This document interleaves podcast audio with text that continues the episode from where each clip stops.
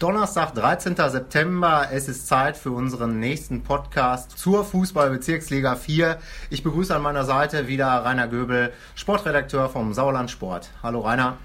Hallo Elmar, ich freue mich. Lass uns loslegen. Genau, denn wir haben ja einiges abzuarbeiten. Fangen wir einfach mal wie immer mit dem letzten Spieltag an. Dann haben wir noch das Pokal-Achtelfinale, da war der VfB Marsbeck beteiligt als Bezirksliga 4 Club. Dann haben wir am Donnerstagabend, also heute Abend schon das Spiel Eslo gegen Oberschledorn, was interessant ist. Dann geht es im Pokal direkt weiter am Freitag und am Sonntag ist dann einfach nochmal ganz normal der Spieltag. Also ist fast schon irgendwie eine englische Woche, wo an jedem Tag irgendwas los ist in der Bezirksliga 4 oder mit Beteiligung von Bezirksliga 4 Clubs.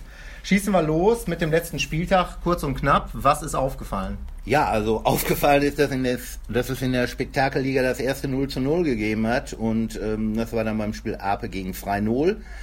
Ähm, ja, dann kurz nach oben. Top sind weiter Spitzenreiter Lange-Holthausen. Der hat 4-2 gegen Wünberg gewonnen. Fünfter Sieg im fünften Spiel. Weiße Weste. Äh, dann Langscheid. 4-2 gegen Hüingsen gewonnen. Vierter Sieg in Folge. Äh, und dann Aufsteiger Schmalmech ist Dritter nach dem 4-1 in Marsberg und damit zwölf Punkte aus fünf Spielen. Ja, äh, auch sehr stark, ne? Also ja, sehr sagen. stark, muss man sagen. Und dann ähm, ein bisschen abgerutscht sind Ape nach der Nullnummer gegen Freinol und der Tusunda nach dem 3 zu 3 in Eslohe. Beide Teams haben jetzt fünf, fünf Punkte Rückstand auf Lange-Holthausen. Ja, und Andreas Mühle, der sportliche Leiter des Tusundern, der schon immer ein Mann der klaren Worte war und ist, hat das mal ganz kurz zusammengefasst. Ja, im Herbst äh, wird immer die Ernte eingefahren und äh, da trennt sich immer die Spreu vom Weizen und wir müssen aufpassen, dass wir nicht die Spreu sind. Ja, ähm, hier wird er heute zwei Punkte liegen gelassen, weil wir an uns selber gescheitert sind und zu leichte Fehler machen im Spielaufbau. Und da kann man noch froh sein, dass man noch nachher einen Punkt mitnimmt.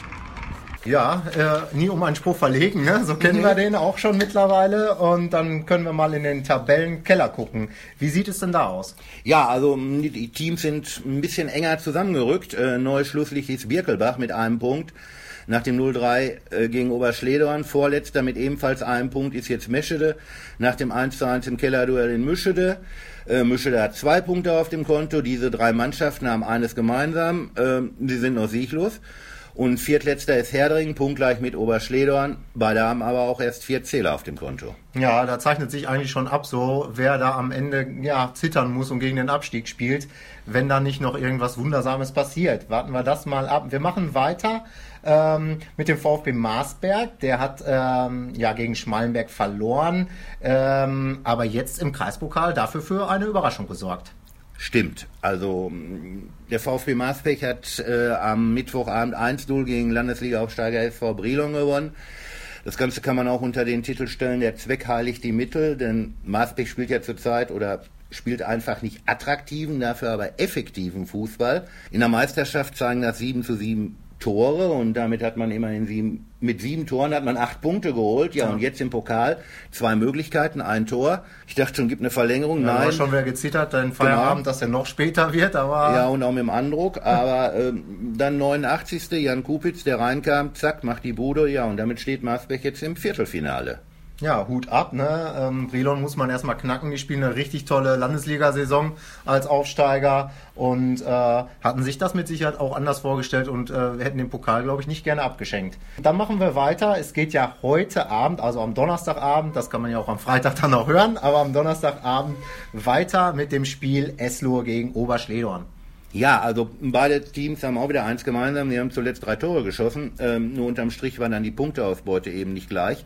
Eslo holte beim 3 zu 3 nach 3 zu 1 gegen Sundern einen Punkt. Oberschledern gewann 3 zu 0 in Birkelbach und feierte den ersten Saisonsieg. Ja, wie man so schön sagt, das Momentum spricht für Oberschledorn. Ähm, auch wenn Eslo langsam in die Spur kommt, ähm, Trainer Jan Hüttemann auf jeden Fall ist optimistisch und sieht bei seiner Mannschaft einen Aufwärtstrend. Hören wir mal, was er zu sagen hat. Ja, ähm, wieder ein Heimspiel gegen Oberschledorn wird sich ein ganz anderes Fußballspiel. Ja, ich glaube, dass sie deutlich tiefer stehen. Ja, weniger Fußball spielen, weniger am, am, Spiel teilnehmen. Ja, da müssen wir uns, da müssen wir uns äh, wieder was anderes überlegen. Aber der Trend geht ganz klar nach oben. Also die letzten drei Spiele waren ordentlich. Ja, und das wollen wir am Donnerstag mitnehmen und auf jeden Fall zu Hause wieder punkten.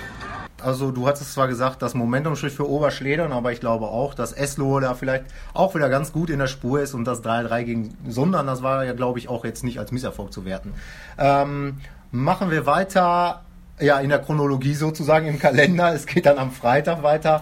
Haben wir dann wieder Kreispokal, äh, zwei weitere Achtelfinalspiele. Ja, insgesamt sind es fünf, ähm, aber zwei Bezirksligisten sind beteiligt. Da spielt Schmalmech in Medebach und Meschede in Alme.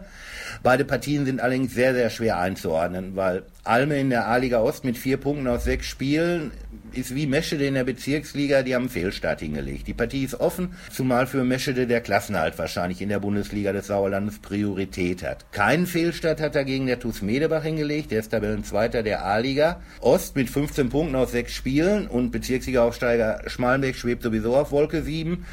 Äh, bei beiden Teams muss man abwarten, was sie vor den Topspielen jetzt oder was die Trainer vor den Topspielen machen werden. Werden sie rotieren? Äh, Medebach spielte am Sonntag beim A-Liga vierten Nunetal und Langscheid äh, und Schmalenberg erwartet Langscheid zum Topspiel. Deswegen sehr offen die Partien. Ja, ich glaube von Freitag auf Sonntag, das ist ja dann durchaus schon ein bisschen eine Herausforderung. Ja. Ähm, da könnte man ja mal überlegen, ob man da beim Personal dann vielleicht doch sich ein bisschen was einfallen lässt, damit die Belastung nicht ähm, allzu hoch ist.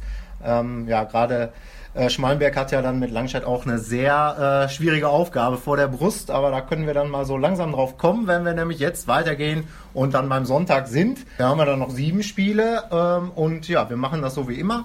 Rainer, ich sage die Paarung, du gibst deine Einschätzung und dann tippen wir beide gegeneinander. Ja. Es geht los mit äh, Bad Württemberg-Leiberg gegen Birkelbach. Ja, also Bad Württemberg, gute Aufsteiger, sieben Punkte aus fünf Spielen.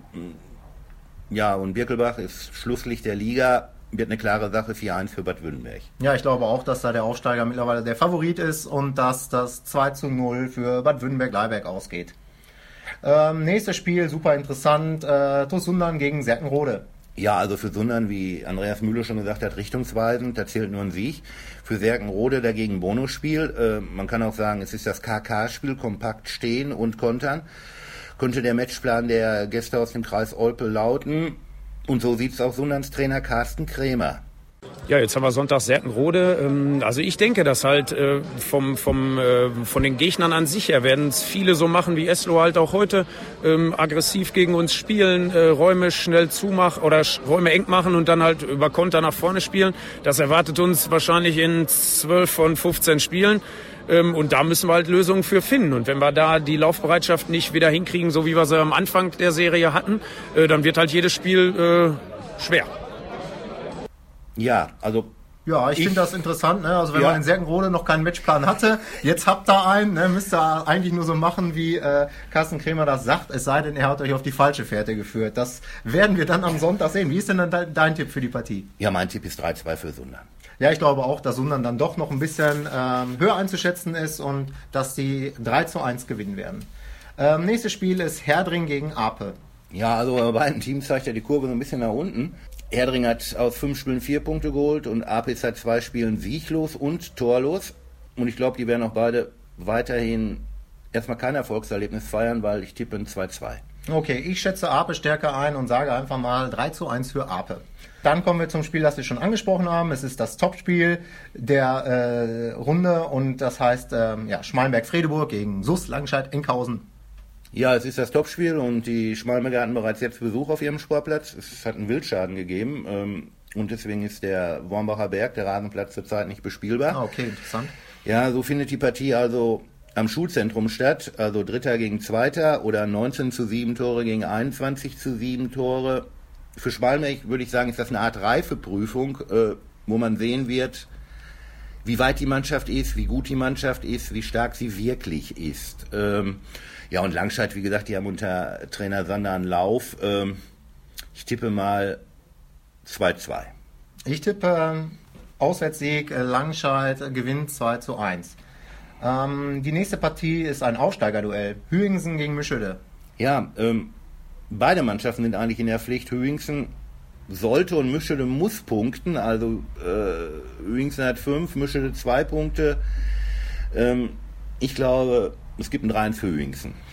Mein, ich dachte auch, ich gehe mal in die Richtung, aber ich will ja auch immer ein bisschen was anderes tippen als du. Dann mache ich hier mal einen unentschieden Tipp und tippe ähm, 1 zu 1, dass diese gefährliche Offensive von Hüingsen vielleicht mal ein wenig Ladehemmung entwickelt.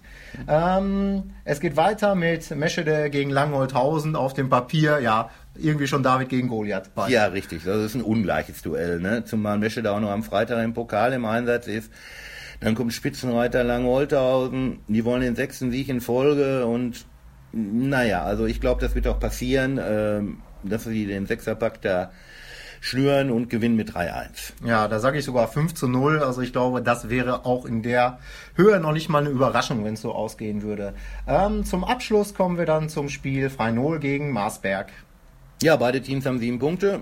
Freinol hat mit 13 zu 11 und Marsberg mit 7 zu 7 äh, eben, die haben also schon sehr unterschiedliche Torverhältnisse. Ähm, ja, aber bei Franola ist natürlich jetzt der Ausfall von Steve Banjik zu beklagen. Also der ist ja nach seiner gelb-roten Karte äh, im Spiel gegen Serkenrode hat er ja anschließend oder soll er anschließend noch den Schiedsrichter beleidigt haben. Da gab es jetzt eine Sitzung vor dem Bezirkssportgericht und er ist da für sechs Wochen, also bis Mitte Oktober gesperrt worden und ähm, ja, er hatte fünf Tore bis jetzt geschossen, war bester Torschütze, das ist also schon eine Schwächung für Freinol. Ähm, ja, und Maasbech mit der Bändertaktik hinten gut stehen und vorne werden Kupitz oder Wachsmann treffen. Ich glaube, das wird wieder passieren. Mein Tipp ist 1-1. Ja, ich tippe sogar 1 0 für Marsberg. Das, ich mag das ja ehrlich gesagt so ein bisschen, diese Betontaktik. Ähm, und warum soll das nicht nochmal aufgehen? Was im Kreispokal gegen Brilon geklappt hat, könnte ja gegen Freien auch funktionieren. Das warten wir dann mal ab. Richtig. Und haben damit, glaube ich, äh, ja, alles eigentlich abgerissen, angerissen und sind wieder auf dem Stand der Dinge. So ist es. Ja, dann bleibt mir nichts anderes als Dankeschön zu sagen. Erstmal äh, dir fürs Mitmachen und deine Gastfreundschaft hier in der Näherer Redaktion und äh, an alle Hörer fürs Zuhören. Bleibt uns gewogen und äh, wir sprechen uns nächste Woche wieder und bringen euch wieder auf den Stand der Dinge in der Bundesliga des Sauerlandes. Ja, von mir auch. Tschüss und Glück auf.